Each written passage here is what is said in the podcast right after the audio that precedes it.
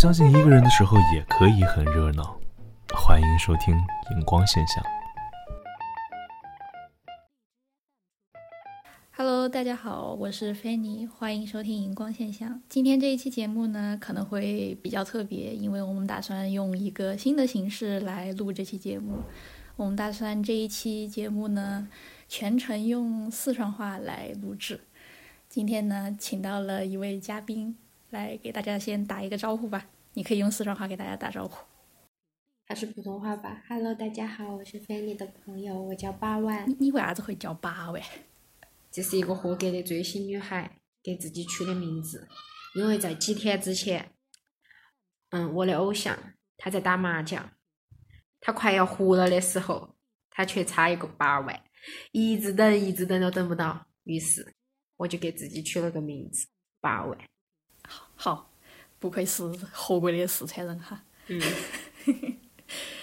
哎，从刚刚我们八万同学的这个话里头，我们也可以分析出哈，她现在是一个应该是啥子？饭圈饭圈女孩。嗯，对，你哎，虽然感觉你在骂我，但是我感觉你说的是对的。但是我说实话哈，我认识八万同学这么多年，我从来没有想过他居然会追星。你 哎，你当时是为啥子突然就开始追星了？我到现在都还没有搞懂。嗯，就首先就是肯定是因为很无聊嘛，对吧？嗯去年因为疫情，然后在家里面，就是确实是很无聊，就偶然间的接触到了一个节目，然后是啥子样子走？上了一条不归路。某大型选秀节目，嗯。嗯，你是为啥子突然看到这个节目之后，你就决定你要开始追星了呢？嗯，其实我看了这个节目，我并没有看到他，就是一个很惨的人，人在这个节目里却找不到 他。然后我是因为在朋友圈里面发现，我有一个朋友发了为什么看不到某某某，我才晓得某某某他也在这个节目里面参加比赛。就是说之前都是已经是查无此人的状态。对，真是一秒的镜头都没有。我当时觉得好惨啊！然后我其实真正听到这个人的名字，就是很多很多年以前，四年前吧。啊，不行，这样就暴露了。我喜欢的是哪个？就是很几年前我就晓得了有这么一个人，然后但是后来我就在我朋友圈里面得知他在这个节目里面的时候，我就上网去搜了一下，就准备看下他的微博呀啥子的。就是结果搜出来的就全是那种各种黑通告呀这种嘛，没啥好事。负面新对负面新闻特别多。但是在这么多负面新闻里面，也穿插着几条他是正 C 候选人，啥叫正 C 候选人？就是可以正 C 位的候选人，就是有力竞争者。懂了，懂了。对，然后我就我是一个特别叛逆的人，就是大家越是骂哪个人，我就越想去看下这个人到底是啥子样，你们要这样子去骂他。然后我就开始一秒一秒、一帧一帧的去查他，就去找。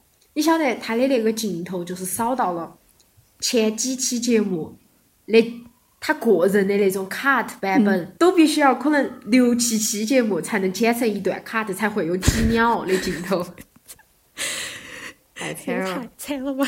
才会这样。对我当时就觉得他很惨。其实最开始了解到这个人以后，就是还是会比较有好感，觉得这个人很有实力啊，长得很漂亮啊，咋个样？但是真正我决定我要当一个追星女孩，我要去就是打头啊，我要去给他做数据啊，等等等等这种这种决心，就是因为我觉得他实在是太惨了，咋个会这么惨啊因为？因为觉得一个人太惨，所以要决定去追星嘛。对，我觉得就是不公平对待吧。所以就是很想看一下到底有没有逆天改命的这种说法。然后就决定要去追星了。或者他他除了他除了嗯很惨以外，就来了 自己就单纯是因为很惨就喜欢喜欢他吗？应该不是吧？嗯，当然不是因为他惨喜欢他，就是我觉得他和别人很不一样，就是那种，嗯，他身上有一种，就是除了他的外在，除了他的实力，感觉这种是，嗯，任何一个现在比较有流量的偶像都具备的特质以外，我觉得他的就是内心特别强大，就是那种强大的内核，你懂我意思吧？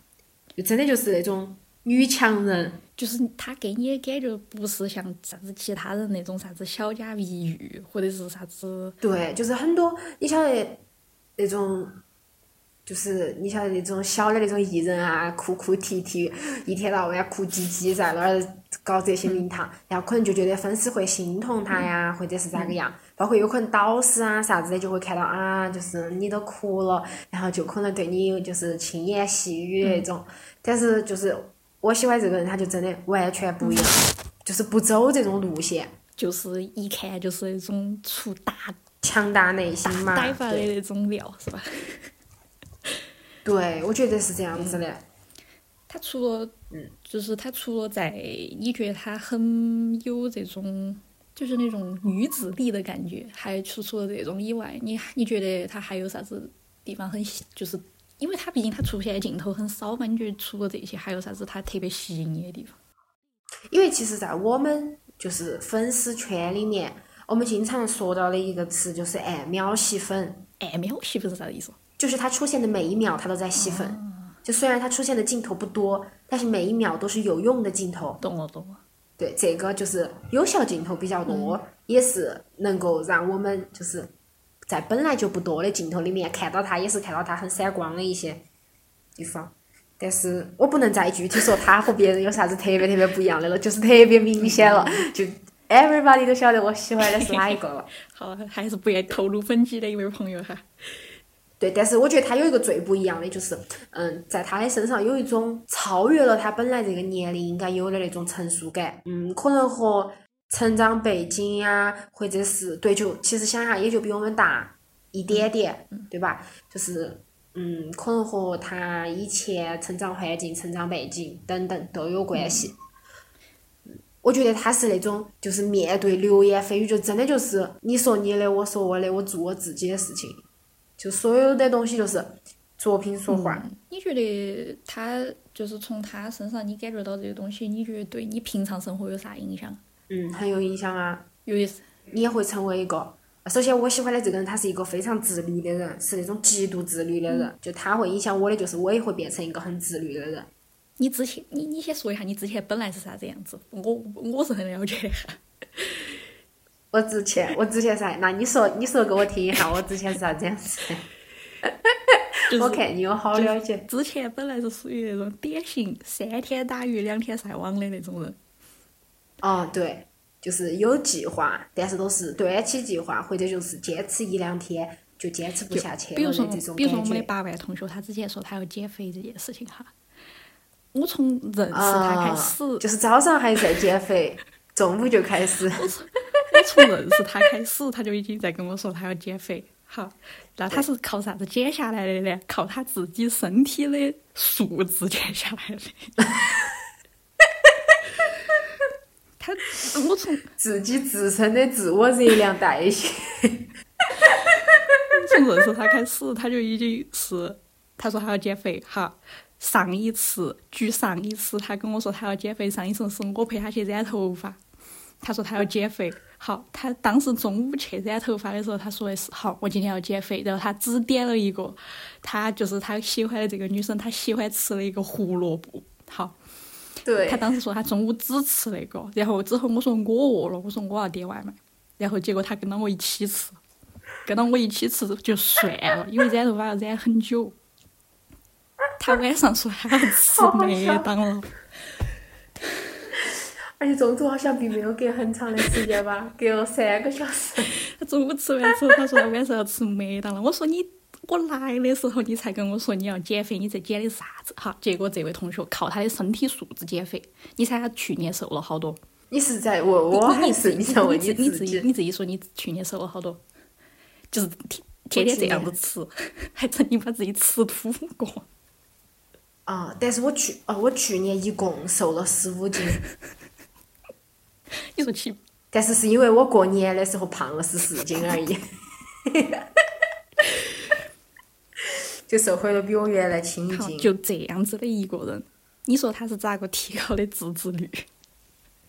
对，提高，变成一个自律你的人。你你，你，就是你说提高自制率这件事情，你具体做了些啥事？嗯，我觉得首先第一点就是你要改掉拖延症，就你任何你想到的事情，你就赶快去做，不要就是你所谓的等一会儿，明日复明日，是不是？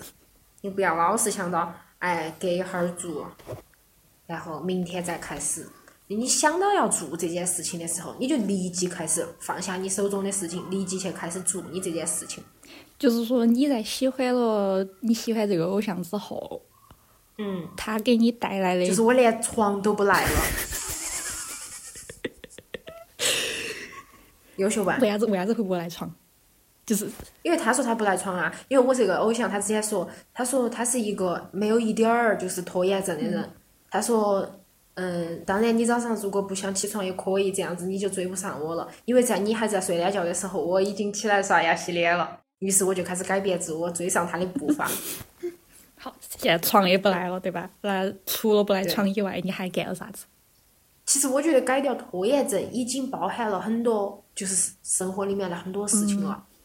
就你每一天给自己计划的事情，你都能在睡觉之前完成，就很开心很快乐。那你在就是这个计划，你会不会事先做一个 plan，或是你会时间回来写下来？每日、每周、每个月都会有，但是我不会制定年计划，因为太太长了，我就怕我做不到。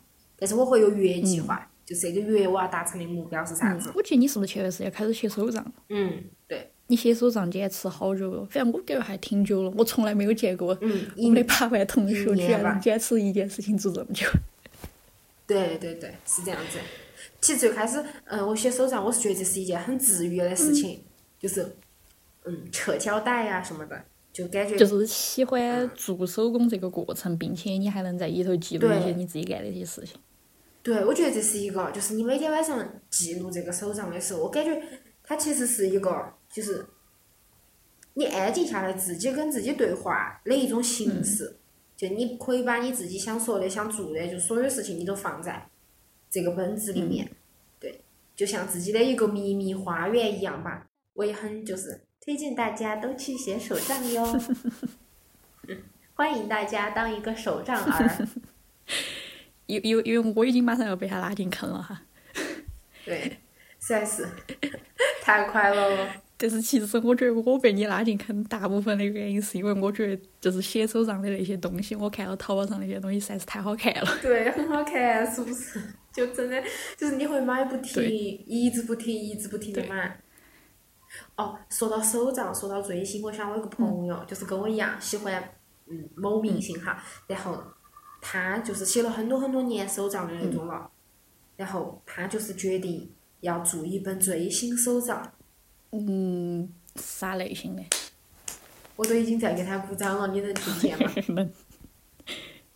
就是可能会，就追星手账，就是其实和你自己手账一样，你里面有可能是会记录这个艺人，比如说他的嗯哪一天有啥子工作呀，或者是他哪一天营业了呀，然后你看到他，你自己有啥子感受啊，啥子感想啊，或者他的采访啊这种，你就会记录下来。包括他的一些照片啊、拍立得呀，然后一些小卡片啊，这种都会把它收集在嗯那个一个手账本里面。然后有很多人是会选择自己留留到这个手账本，就是做一个纪念。也有很多人就是一本手账本做满了，就是去线下应援的时候，如果有机会，就会交给这个偶像，就作为一个礼物吧，就送给他。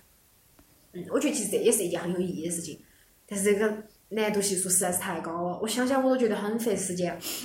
确实哈，但是还是一个心意嘛，对吧？对，对，因为嗯，比如说是像我所接触到的偶像哈，就是我喜欢一个偶像，就我们是有一个不成文的规定的，啊，是不能送礼物的。不能送礼物。对，你可以送信，所以一般来说，嗯，粉丝和他之间的沟通就是通过信来沟通。就写信，然后线下就交给他，或者是寄到后援会那个地方，后援会交给他。但是我为啥子听说他们之前会有粉丝，就是啥子？他们在剧组或者是在参加啥子节目的时候，会给粉丝，就是会给他们的偶像送各种东西吗？嗯，可以送花呀，可以送花，可以送信，这两种东西是可以的。还有很多人喜欢送玩偶，但是玩偶在，嗯，大。大多数偶像家都是不允许送玩偶的，因为为了防止那种私生哦，就在里头加啥子摄像头之类的。对对对，窃听器啊嗯这种就很危险，因为放到那种大的玩偶里面，就是是可行的嘛，嗯对吧？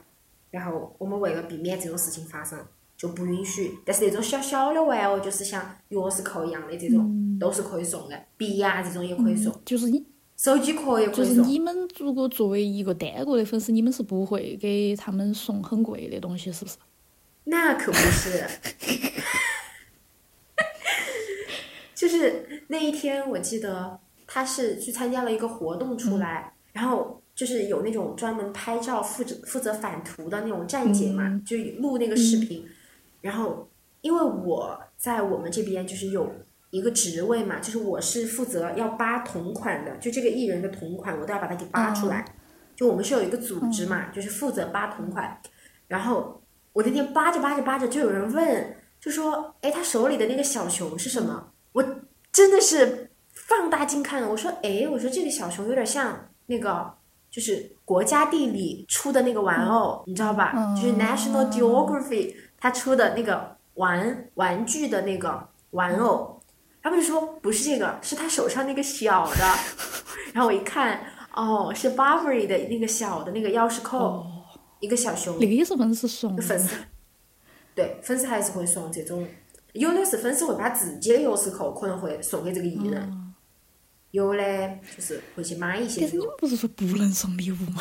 就是不能送大礼物，不能送所谓的贵重的礼物吧。但是这种小的这种挂件这种，应该也没有啥子人会管吧。我在想哈，就是相当于是钻规定的空子，对，呃如果是贵重的，就是偶像也一般也不会收。就是一看就晓得是对，很他就会。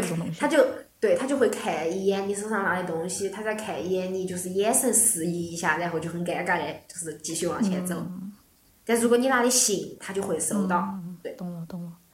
哎，万一他在他的信里面给他夹啥子东西？不，信上面没有办法。你你说你是啥子摄像头这种啊？我肯定不是能啊，他就毕竟是一张我是说，比如纸嘛。说他在他那个信封里头给他夹一个啥子？嗯，可以啊，但是这种就都是仅限的小礼物了嘛，你能夹进去的，就反正也不会有人管。对我还记得有人在那个信信的最后把自己微信二维码贴上去，还有人把自己微博 ID 留到后面，而且是各种各样的人都有，还有人写了一首歌嘞，对吧？还有那种写了一首诗的长头诗，就是真的人才特别多。哎，但是我听你说，是不是其实你们跟偶像之间的距离并没有我们想象的那么近啊？呃，看看是哪一种偶像吧。有有有那么一种偶像，他是非常喜欢营业的，就比如说啥子发微博啊之类的。对，就是他基本上每天都会跟播，他可能也会在评论区告诉粉丝，他可能今天去干了啥子样子的事情。这种就是可能偶像和粉丝之间比较近，就粉丝也能就是很清楚的晓得他每天到底在干啥子。但是我喜欢的那个偶像，他不仅不营业，他还要负营业，他还把他以前营业的删掉，不不是很开始不是很流泪了。明白哈。你你之前说你每天爬起来的动力是因为他说他不会赖床，除了这个，你还有啥子啥子每天早上立马就能让你爬起来的动力？因为真的很多事情啊，我每天要把我自己的事情做完，我不起来我就做不完我自己的事情啊。因为我下午基本上都要去跳舞嘛，所以就就其实你虽然说你其实我也没有起来的很早，我基本上就八点半以前起这床嘛，还不早吗？很早嘛，我还有见八点钟以前准时起床。相相对于你来说，其实你追星并不会占据你平常生活的很多时间，是不是？嗯，对，至至少对于我而言哈是这样的。也就是说，你其实大部分时间都还是做你自己的事情，并不会因为追星这件事情影响你自己很多。嗯，对，那你如果在追星的这个时间，你会大概每天花好多的时间会在追星这件事情上？最开始的时候其实是很慢的，就是因为你每天还是有很多事情，比如说要超话签到呀，然后反黑呀，然后包括他的个人的微博你要转赞评呀，就转发、点赞、评论，然后各个榜单你要打榜啊这些。最开始我们做这些的时候，就是会比较慢，就现在已经很长很长时间了嘛，现在就真的很快，就可能你站到那个地方刷牙的时候。你右手刷牙，你左手就把榜就打完了。嗯然后你吃早饭的时候，你有可能就签到就签完了。嗯其实也还好吧，就每天都做顺了，你也就不会觉得它会占用你很长的时间。嗯，其实也就是说，是当时他还在参加这个节目的时候，你花的时间相对而言比较多一点儿，并且嗯，并且之前那一段时间反正也是疫情期间，然后现在你也是放假，嗯，所以对所以其实都还好，是吧？嗯，对，是这个样子。当时比赛是因为要靠票数出道嘛，嗯，肯定那个时候就会比较忙，就是真的每一分每一秒，就你只要有空下来时间，你都会投票。嗯，你当时你当时大概能够投到一个啥程度啊？最多最多的时候哈，我一天应该能投一百组吧，一百组就是一千个号。相当于一组十个号，嗯，一组十个号，你看吧，不同的组号数不一样。电脑组好像是一组二十个号，我们我拿的号是一组十因为你是拿手机投嘛。对，哦，天啊！一我千个号。想我想我想想脑壳都大。对，我之前好像给你发过那个，就是我的备忘录，对，我记得你备忘录全是各种账号几十页全是数字，对，天不，晓得你还不晓得以为你是干啥子？对，不晓得还以为是啥子秘密工作者。嗯，那个时候会相对来说比较忙一点儿，后来就相当于就是从他出道之后，你相当于每天的工作就比较轻松一点儿。嗯，对，其实是不一样的辛苦，是不一样的哪种辛苦？就是，嗯，他出道之前，他可能只是在和节目里面的人 PK，、对嗯吧？他只要在节目里面，对你就要和整个内娱、嗯内地娱乐圈里面的所有偶像 PK。就如果这个人还是多身份的艺人的话，比如说他现在是个偶像，但他以前有可能是一个演员的话，那你还要和他未来不做偶像了，他回归演员身份，还要和他所在就是那种竞争者，就是也是一种竞争关系，嗯就这都是粉丝需要做的事情。但是他会不会就比如说偶像跟比如说他之前的其他身份分得很开？就比如说偶像只是单纯一个偶像，你是说现在是偶像，他就不做其他工作吗？不啊，就比如说我所喜欢的这个人，他的同事现在就正在拍戏，就也是偶像嘛。如果接到了戏，他想去拍，公司也让他去拍，就是三方愿意，那他就是会去拍戏的，就可以选择其他的。哎，但是我听说就是说他们之前会把偶像作为一种比较特殊的职业，就是感觉他就是一个消费品。我记得之前就是《奇葩说》里面好像有一个，嗯，你说商品对是不是？对对对就偶像就像摆到货架上的对商品，就是会感觉他明码标价的那种感嗯觉。你这个偶像值好多钱，就这个这个你的这个偶像所体现的价值，嗯，其实他这么说，他这个说法肯定是有问题嘛，毕竟人嘛，对吧？人和商品肯定是有区别的。但是，嗯，他的这个意思没有问题啊，就是是这么一个道理。他是还是算是，嗯，偶像的商务价值都是粉丝给你带来的呀。就你除你自身的条件和你自己的实力哈，构成一个偶像，一个成功的偶像的三大条件就是实力、人气和天赋这三点。我我没有想到，居然第三点是天赋。对，就是命嘛，火不火是命。有那么多有实力的人，为什么就是你能火，他不能火？有的人就不是那种怎么说呢？那种腥风血雨体质，他可能就是比较 nobody cares。就是就是他这个人，糊就是他这个人，无论咋个造都没有人关心。嗯，对他干什么就没有人在意，就有的人就有一个词叫胡作非为，不要以为你很胡你就什么事情都能干，他真的什么事情都能干，他依然上不了热搜，真的很惨的。你刚刚说这三大品质哈，除了实力，还有一个是啥子？人气。人气，也就是说，这个就其实就是粉丝给你带来的东西比如说，对于如果如果说，假如说把它比作一种消费品的话，那粉丝是不是相当于是消费他的人呢？不是，我觉得应该是，呃，其实也可以这么理解，你可以把粉丝想成是消费他的人，你也可以把它想象成，就是那些商业各个公司、各个品牌是消费他们的人，粉丝是让这个偶像这个商品变得更有价值的。嗯一个组成条件。嗯那是用啥子方式会让它更有这种商业价值的？如果你数据，就是纯靠数据一，切都是数据为王，对，数据消费力、购买力。哎，我记得是这样子的哈。之前有一档非常非常火的一档综艺节目，就特别特别火，但是就不能说名字了，因为这不是一件特别好的事情嘛。然后当时我就记得，嗯，很多艺人都会去录这个节目，但是这个节目呢，就就打引号的势力哈，他就会看，就是会根据你这个艺人的粉丝体量来给你分配镜头。哦，就相当于是就如果你这个人人气特别高，那你获得的镜头肯定就相对来说很多。嗯，我觉得你应该也晓得这是啥子节目吧？就前段时对我大概间懂了。已经被扒出来了，就是他们的这个事情了，这是很不对的哈。但是这是嗯非常非常非常非常普遍的一个现象，不仅仅是他们节目，很多节目都是这样子的。相当于你火，我就给你的镜头更多。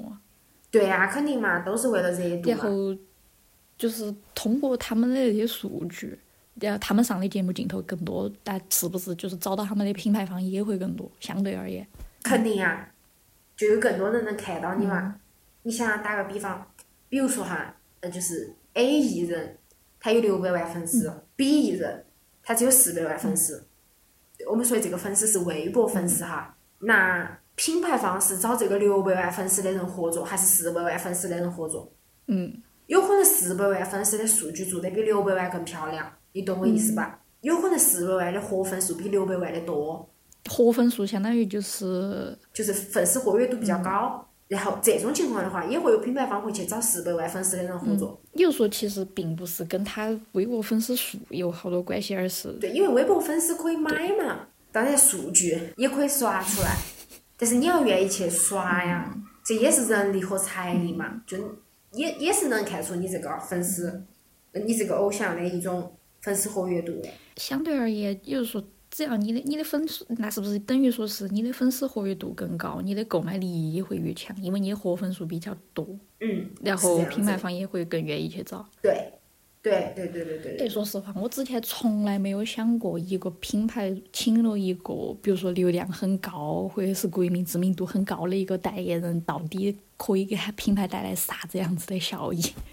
直到那天我听到说某顶流因为代言了他一个奢侈品品牌之后，直接把他们的那个奢侈品品牌的销售额拉了百分之二十起来，相当于把这个品牌给救活了。我才晓得，天啊，居然有这么恐怖！嗯，是这样的。就首先，嗯，品牌最开始给这个艺人的费用就已经很高了嘛，对吧？这是开始的费用，那你后期你还会牵涉到了，就可能会有股价呀，各种各样的吧。哎，那他们会不会就是因为你一个品牌肯定不可能只请一个明星做代言吧？那他们这个会，代言人，对他，们会不会就是嗯有？因为你想品牌它还是要需要更多的艺人去发广告啊啥子的。嗯，是的。但是你晓得有一种叫推广，就包括嗯，像那种无论是在抖音啊、小红书啊、微博啊，就是那种网红也可以去进行的一种推广，你会晓得吧？就是那些比如说品，牌会给他们寄这些东西，对，他们就拍视频啊、拍照啊这种，嗯，推广就是最基本的，嗯。也是最便宜的品牌和艺人合作的方式。然后推广往上走就是自由，就还是给了你一个非常正式的 title，嗯，你是他合作的一个合作伙伴，但是你和他的关系就是嗯相互蹭热度，你给这个品牌带来一种引流吧，就相当于、对吧？让你的粉丝去购买这个品牌的商品，然后品牌也在增加你这个艺人的商业价值，就这种。那再往上走就是大使，呃，有一些品牌是没有代言人的，相当于他它的最高级别的 title 就是大虽然不使。请代言人，但是他会选好多好几个大使这种嘛。嗯，对，然后大使再往上走就是，应该是最高级别的了，就是代言人，就抬头最大的应该就是代言人了。但是代言人也分了很多种，就比如说全球代言人、亚太地区代言人这种，嗯或者是大陆的代言人，嗯，还是会根据区域来区分啊、你的这个抬头到底有好大。相当于抬头越大的话，他给的代言费也就越多。对。嗯，就是你你和这个品牌捆绑的关系就越就捆得越紧。但是在这个就是他这个艺人拿到这个代言之后，粉丝会做些啥子事情呢？一定是消费啊，一定是这样子的。任何一家，就我所了解的几个顶流也是这样子的。我觉得其实对于一个喜欢这个艺人的粉丝来说，就算你可能对他虽然不是说我我已经已经变成了一个他的那种要要帮他做数据或者是帮他打头的这种粉丝，但是我觉得就是我觉得对于我来说，如果我只是相对而言比较喜欢他，我可能都会带就是去买他代言的很。多人就是，对，很多人就是一种我想拥有同款的心态嗯，去买，对吧？就不是为了数据。我甚至当时我记得我当时好像是初三的时候，然后当时我很喜欢彭于晏，我当时其实也不能说已经是完全成为一个他的粉丝了吧，但是嗯。他代言的化妆品，因为那个时候刚刚开始接触化妆哈，虽然虽然虽然嗯。感觉好像初三接触化妆也不是什么好事情，但是那个时候刚刚开始接触化妆这件事情，我就会去看一些化妆品，正好他当时代言了一个品牌，我并且觉得那个品牌的东西还比较好用。然后当时他那个品牌的有一款包装是他姐姐设计的，我都会去买，因为因为我之前确实觉得你选一个明星来代言，可能对你的品牌增值没有这么多，但是这样一想还是会影响很大。嗯，哎，你们你们除了就是会帮他们做数据啊，然后就比如说啥子嗯不支持他们品牌的产品以外，你们粉丝之间会会不会有啥子互动呢？会啊，粉丝有群嘛，大家就很开心啊，每天。在群里面一般会干些啥子？一定是每天早上清早就起来催数据，哪个先起床哪个就开始催数据。快点快点，打榜了吗？签到了吗？反黑了吗？发帖了吗？发早安帖了吗？给他微博评论了吗？除了这些呢？就一系列催，然后大家就会正常的就聊天了呀，该干啥子干啥子，大家也会分享自己的生活。相当于就是一个，就相当于是用另外一种方式把一群人聚到一起，然后形成一个小圈子那种感觉是吗？嗯，对，是这样的。就是实际上在这个群里面，除了让大家帮这个这个偶像做数据以外，其他的时候大家实际上都是那种，就是姐妹互相聊天。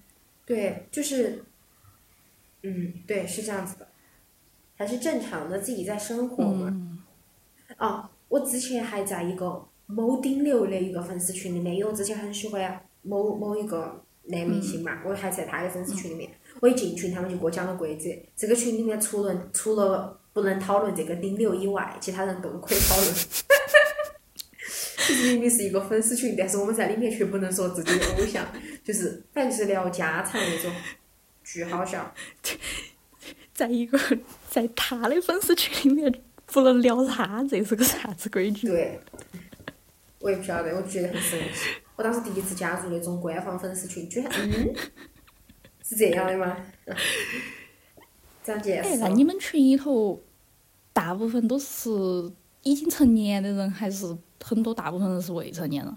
成年人吧，我觉得。就比如说，在你现在你在的一你这个偶像的一个粉丝群里面，你觉得未成年人能占占到好多百分比啊？百分之三十吧。那也不是特别多吧？嗯，对，这样子感觉没有我想象的那么低龄化吧？没有很低龄化。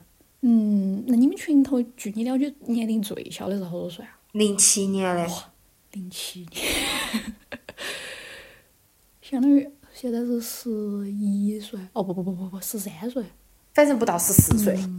但是这种年纪比较小的娃娃会不会，就是你们会不会去引导他呢？如果你们作为年纪比较大的粉丝的话，会呀、他每一次出现，我们都会喊他快去学习。也就是说，其实你们对，你们就是说群里头这些姐姐对于他的引导其实还是挺好的，不会说对，反正就是他只要抱到手机的时候，我们就会放下手机，快去学习。这样听起来你们群里头就是挺正能量的。对，而且呃，而且比如说就是，嗯，你的偶像有那种推广啊，有这种商务的时候，或者是有杂志啊、专辑这种的时候，就是需要买东西的时候嘛，需要花钱的时候，就我们一定会叮嘱他们，就是呃量力而行，就是你有好多钱，你用好多钱就千万不要用花呗来追星啊这种。嗯。哎，但是据我听说哈，我妹妹，因为我妹妹比我年龄差很多嘛，她现在才在读五年级，相当于是相当于是一个正宗的一零后了。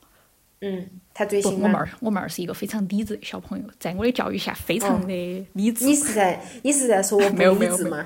我只是说他这个对于他这个年纪的娃娃来说哈，就是我妹儿是，就是至少在我的引导下面，他是肯定尽量会去避免说我要去追星，或者是我会在互联网上干一些啥子很不理智的行为的。但是据我了解，他们班上有一个女娃娃，她是现在就已经开始追追星了，五年级。好有钱啊！五年级就能追星，追星好费钱的。啊首先，我们先先晓得哈，我们的八万同学还是一个小富婆哈。我都我自从我追星开始，我觉得我就没有买过包包，没有买过鞋子，感觉化化妆品我都没有咋个买过了，就是缺啥子就会补啥子，但是，但是对，太心酸了。就是你你，我觉得相对而言的话，你也是在你一个，相当于你并没有，你相当于是跟你之前消费水平是一样的，只是说你把钱花在了不一样的地方，对吧？对但是这个，但是这个小妹妹，对，你把我说的好理智，我好开心啊！但是，但是对于这个一零后的小妹妹来说，她现在才五年级，嗯他们家属于是那种，他妈妈是他们小学的一个老师，但是是一个单亲家庭，他妈妈管她嗯相当于管的比较、比较溺爱吧，因为就这一个女儿。然后他，你像现在小朋友接触网络这些东西又很多，不像我们小时候，我们小时候就只有一个板砖机，嗯，能能看到些啥子嘛？那个一个小灵通就只能打电话发短信，是那个充话费送的小对，灵通，还只能能打电话发短信，最多对，还有贪吃蛇、对最多耍的游戏就是啥子贪吃蛇、打砖块儿这种。推箱对，子，现在现在的这些小娃娃，他们接触的信息实在是太多了。然后这个小妹妹，嗯她肯定，你晓得，他们天天在那儿网上冲浪，她就开始追星了。嗯她现在追的也是，就是前段时间出了事的某顶流男歌手哈。说得很明显，指向性非常明确，我已经晓得是哪个了。然后他也会就是在他的这个明星出歌之后去买专辑啊啥子啥子的，并且会在他们班上跟其他同学会说：“哎呀，我今天我的偶像出新歌啦，大家也要去听啊，啥子啥子。嗯，那他还是一个事业”对，，五年级都是人家顶流的事业粉。据我晓得的，他买专辑的时候也不会只买一份儿哦，就不像我们，比如说，比如说前段时间万青出的专辑，我可能最多就是买几张专辑，几就是几张专辑送给我周围的朋友这种。但是像他，他已经，他只是一个五年级的娃娃，已经不局限于只买一张他自己听了。就是父母给的生活费给的太多对，，我就感觉是他爸，因就是他爸妈管钱管得太松了，也也不是说他爸妈，嗯就是说他妈妈管管他去，因为他妈妈比较宠他，就管得很松。然后，嗯，然后我据我妹儿说，他有些时候可能会在网上跟他们对线。你想想，一个五年级的娃娃，啊就，你永远不知道坐在你屏幕后面的人到底是一个什么样的人。我觉得，我觉得真的有一点恐怖。对，真的很恐怖。就是我觉得，嗯，就是对于小朋友而言哈，还没有上高中的这种小朋友，就是父母还是真的应该还把他们的零花钱要稍微看得紧一定点。不是说不应，不是说不给他零花钱，就是你真的要控制一下他的零花钱。你给他的钱，嗯，可以是让他，比如说放学啊啥子，饿了你能够在外面买一个面包啊这种。但是你都不应该给让他保证他每天出校门他都能买一个面包吧，这样也是就是对身体也不好，而且对，就是你会很纵容他，因为相当于他有欲望就可以通过钱来满足，小朋友又很小，没有那种要控制自己的这种欲望的这种概念，我觉得真的不行。就钱真的是会让人哼 犯罪的。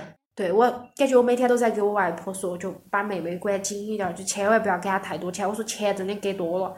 我说你现在看到他，你是感觉他只是在嗯买吃的啊、买文具这种。我说你有没有想过，他可能上初中以后就开始去买化妆品，出去打耳洞、戴耳钉呢，对不对？嗯，我觉得我爸妈管，当时管我管钱是，就小学的时候，你肯定就是最多爸妈给你点儿零钱，喊你去路上买吃的那种。嗯但是我觉得到了初中之后，听我初中住校之后，我爸妈慢慢慢慢管我钱就不会管得那么，就是不管那么紧了。嗯就但是我还是一个相对而言晓得花钱比较条理性的娃，我不我不会说就是我只要看到一个啥子会买啥子，但是我觉得大部分的小朋友在那一个年龄段对都是没得啥子自控力的。对，而且他没有意识。他只只是晓得这个钱在我手上了，我就可以去花。所以说，我就觉得真的还是挺吓人的。但是你们平常在群里面应该不会就是鼓动这些小朋友去买东西吧？我们不会，我记得前一段时间我们嗯有杂志要开售了嘛，然后这个杂志又是一个相对来说比较重要的一一个就是时尚资源，那这个时候肯定粉丝就要把就是销量啊啥子就会做得很漂亮，相当于就交给时尚圈，让时尚圈去检阅这一家粉丝到底能不能行，因为你偶像能不能行是你偶像的事情。但剩下的就是该粉丝做的事情了，对吧？我们不能拖后腿。那这种时候就会有很多小朋友就会出来，就啊怎么办？怎么办？要买几本？怎么怎么怎么样？然后就会有很多很多那种大粉，就每一家都会有大粉嘛，微博粉丝特别特别多的那种粉丝，他们就会说小朋友们就是。如果你想看，你就买一本自己看看，就千万不要去冲销量。说冲销量的事情就交给姐姐们吧，你们就好好学习就好了。我们都会事先给他们说好哦，不许买，对，买了我们还发火。真的是这样子的，因为小朋友就很理解他们那种很想做点儿啥子的那种心情吧。但是他们是没有哈数的对，哇，真的有的人好有钱，有的那种小朋友，我之前听说了一个，嗯，初中生吧，十四岁还是好多岁，他说他最近已经花了快十万块钱了，我就我，我惊了，这初中生他哪儿来的那么多钱啊？而且你要晓得，我们这儿才我们这儿才几个月，我们这儿才差不多大半年，还不到一年他。相当于平均下来每一个月他都要花一到两万块钱最啊。对于一个初中生来说，这也太恐怖了。对啊，初中生，我觉得这个跟家庭条件好不好没有关系，我觉得这是一种自控力，你不能这样花钱，对不对？对你偶像都不会这么花钱，你在搞什么呢？是你们甚至都已经都已经说，一开始我们说不能不能送太贵的礼物，但是他也会想哦办法说，我就是因为喜欢他，我要去给他充钱这种事情。他不会充钱，他不会充钱，他就是比如说支持商务这些。打个比方哈，比如说，嗯，像我的偶像，他有可能就之前就推广过，比如说那种奢侈品牌的包包啊。你机场或者是你上下班啊，很多东西就是你身上穿的、你戴的、你用的，很多都是都是推广的嘛，对吧？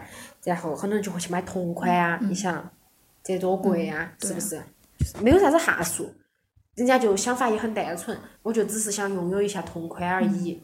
反正如果是我，就是我们的听众里面有家里头有小娃娃的，或者是你周围可能有跟这种年龄段差不多小娃娃的朋友们，一定要，要么是提点他的家长一定要看进你的钱，要么是你要引导一下这些小朋友，因为我觉得大部分如果说这个家长跟这个小娃娃的年龄差比较大的话，特别像我爸妈这种，他们中间的代沟是很大的。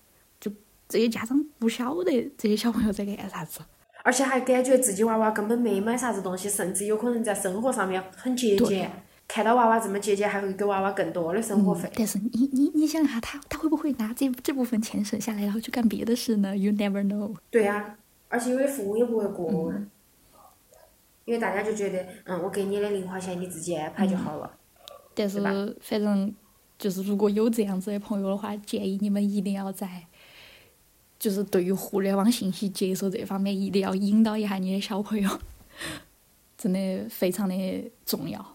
因为他们是没有啥子概念，并且他们因为接受的东西太多了，他们会慢慢慢慢形成一些完全没有，就是你完全无法预想的一些观念吧。因为他们现在完全没有三观，是一个正在形成的一个阶段。如果他们接受了一些嗯不太好的事情吧，就是后后面会发生啥子事情，我们也无法预料了，对吧？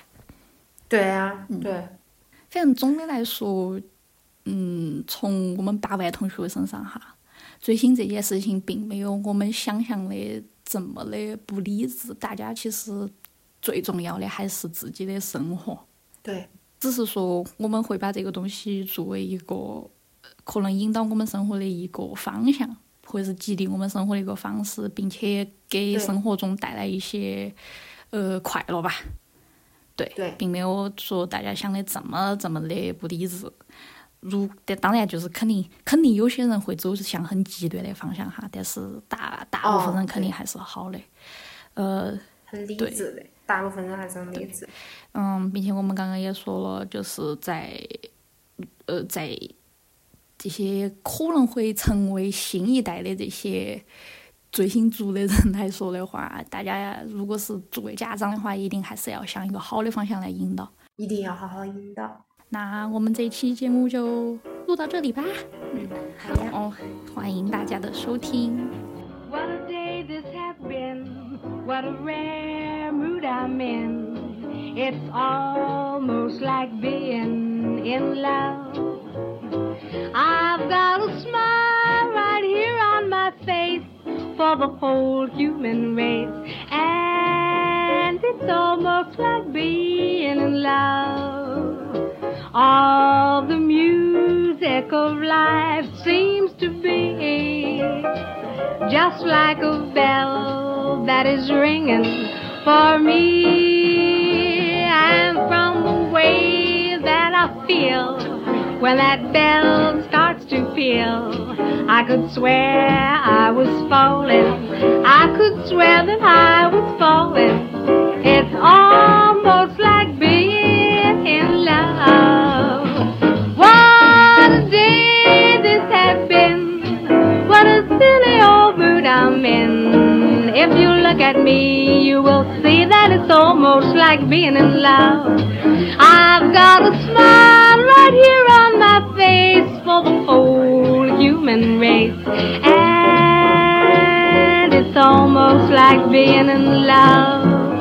All the music of life seems to be just like a bell that is ringing for me.